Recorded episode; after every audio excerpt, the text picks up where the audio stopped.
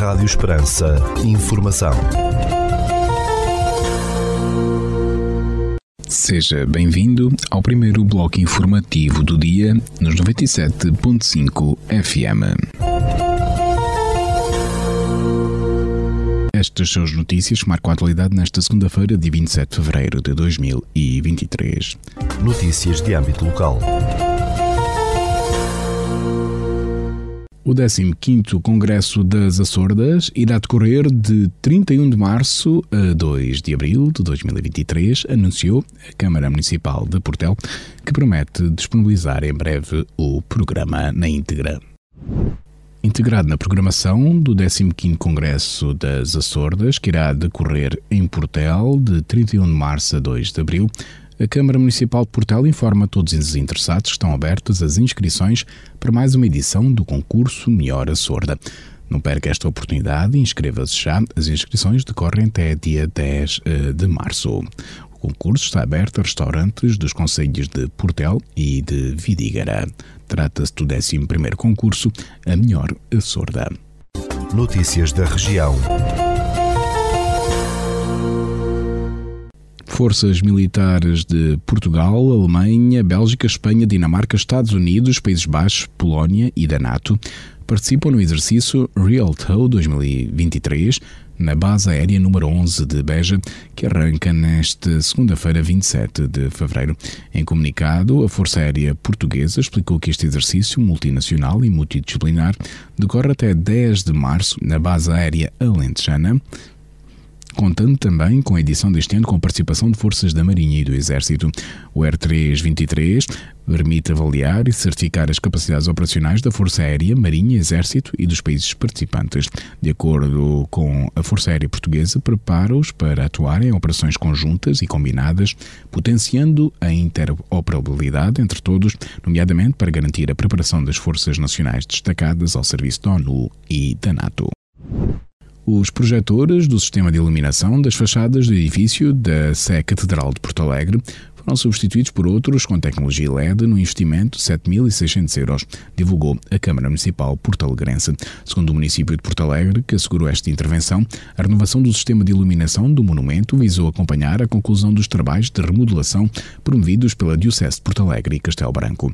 Foram substituídos os antigos projetores de tecnologia já obsoleta por projetores mais discretos e robustos, equipados com a tecnologia LED de elevada eficiência energética. Esta renovação, acrescentou a autarquia de Porto Alegre, Alegre vai permitir obter poupanças nos consumos de energia elétrica na ordem dos 6.900 kWh por ano, o que representa uma redução nos encargos associados de cerca de 1.100 euros. Uma exposição fotográfica intitulada Mulher será inaugurada no dia 8 de março, Dia Internacional da Mulher, às 15 horas, na Galeria Aqui da Arte, em Vila Viçosa. A mostra, que inclui fotografias de Jéssica Pomba, Pedro Lubini e Rui Barroso, pretende mostrar a visão destes três fotógrafos sobre a mulher, com obras a preto e branco.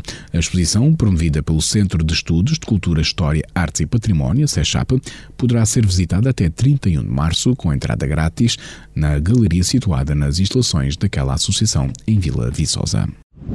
Um total de 14 jovens estão a frequentar um curso de nadador Salvador em Montemoro Novo, que inclui 150 horas de formação. O curso, que já arrancou a meados de fevereiro, resulta de uma parceria entre o município de Montemoro Novo e a Coral Associação de Nadadores Salvadores de Arguenhos de Monsaraz. Os jovens, que têm um total de 31 sessões de formação, vão ser submetidos a exame final a 17 de março pelo Instituto de Socorros a e, se passarem, poderão abraçar esta atividade onde tem existido muita falta de recursos humanos, disse a autarquia montemorense. O Gabinete de Proteção Civil e Defesa da Floresta da Câmara de Vila Viçosa vai promover uma ação de sensibilização de queimas e queimadas no dia 8 de março, naquela vila alentejana. Segundo o município de Vila Viçosa, esta ação marcada para as 10 horas da manhã no Parque Industrial, junto à subestação da EDP, conta com a participação dos bombeiros voluntários de Vila Viçosa e da Guarda Nacional Republicana. Esta iniciativa pretende relembrar os cuidados a ter quando a realização de uma queima de sobrantes, bem como outras preocupações a ter de modo a reduzir o número de incêndios rurais que ocorrem por descontrole do uso do fogo, explicou a autarquia calipulense. A GNR apreendeu 14 conjuntos do jogo de póquer que eram comercializados de forma ilegal no estabelecimento comercial no Conselho de Reguengos de Monsaraz, identificando a proprietária. Esta apreensão, segundo um comunicado da Guarda, foi feita no dia 20 de fevereiro por militares do posto territorial Reguengos de Monsaraz, da GNR, durante uma ação de fiscalização em estabelecimentos comerciais. Os jogos de póquer eram comercializados de forma ilegal neste estabelecimento comercial, já que não foi previamente autorizada pela Inspeção Geral de Jogos. Além da apreensão, a GNR identificou o proprietário do estabelecimento por venda de jogos de fortuna ou azar, elaborou dois atos de contraordenação e comunicou os factos ao Tribunal Judicial de Reguengos de Monsaraz. A GNR anunciou no dia 23 de fevereiro que deteve dois homens de 26 e 32 anos por furto de metais não preciosos na obra da nova ferrovia no Conselho de Landroal e apreendeu 624 kg de ferro moldado. Em comunicado, o Comando Territorial de Évora da Guarda Nacional Republicana explicou que as detenções foram efetuadas no dia 21 de fevereiro, no seguimento de um alerta a dar conta de um alegado furto de metais não preciosos na obra da ferrovia no troço Alandroal-Elvas. Os militares da GNR deslocaram-se rapidamente para o local, onde surpreenderam em flagrante os suspeitos quando furtavam metais não preciosos da ferrovia, estando já no interior da sua viatura diversos ferros utilizados na construção civil, pode ler-se no comunicado da GNR.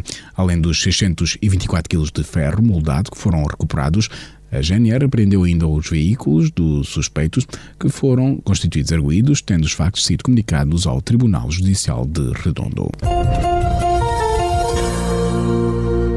Ficamos agora com a atualização da informação a partir da sala de situação do Comando Territorial de Évora da Guarda Nacional Republicana.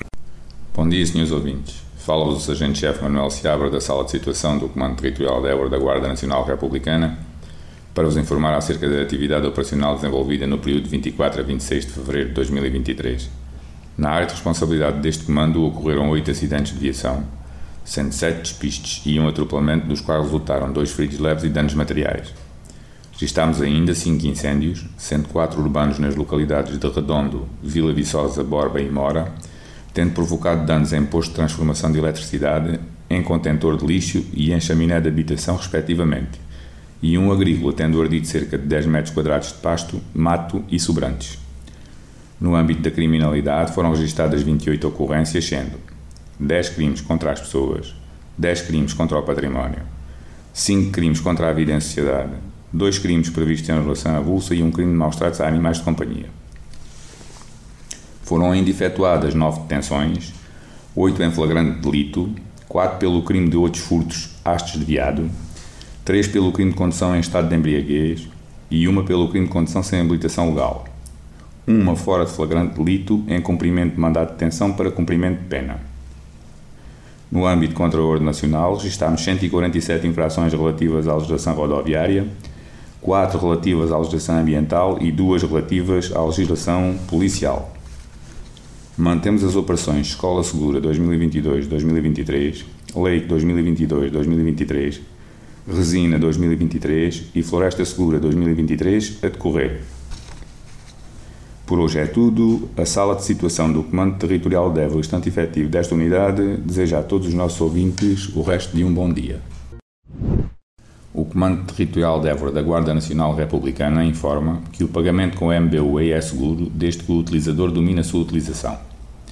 Quem não entenda a aplicação pode ser enganado em processos de compra e o método é sempre muito semelhante um alegado vendedor convence um comprador, ou seja, uma vítima, ou vice-versa, que não possua MBWay ou não domine na íntegra a sua utilização, de seguida persuade o mesmo a dirigir-se a uma caixa multibanco, introduzindo o seu cartão bancário e registar-se na aplicação com o número de telemóvel do burlão em vez do seu. Pode também inadvertidamente ceder diretamente o acesso da aplicação pessoal e intransmissível ao burlão, de qualquer das formas, este passa a ter acesso à conta e poderá efetuar levantamentos e pagamentos indevidos. Existem outros métodos, no entanto, em comum todos têm a falta de conhecimento específico da vítima sobre as plataformas de pagamento. O Comando Territorial de Évora da Guarda Nacional Republicana deseja a todos os nossos ouvintes o resto de um bom dia. Segundo o Instituto Português do Mar e da Atmosfera, para esta segunda-feira, dia 27 de fevereiro, no Conselho de Portel, temos céu pouco nublado, com 14 graus de temperatura máxima, 4 de mínima, o vento sopra fraco de noroeste.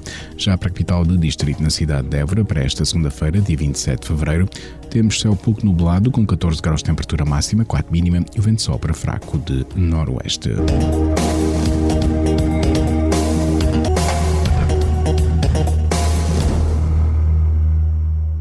Este bloco informativo fica por aqui. Informação volta à antena dos 97.5 FM às 17 horas. Boa tarde.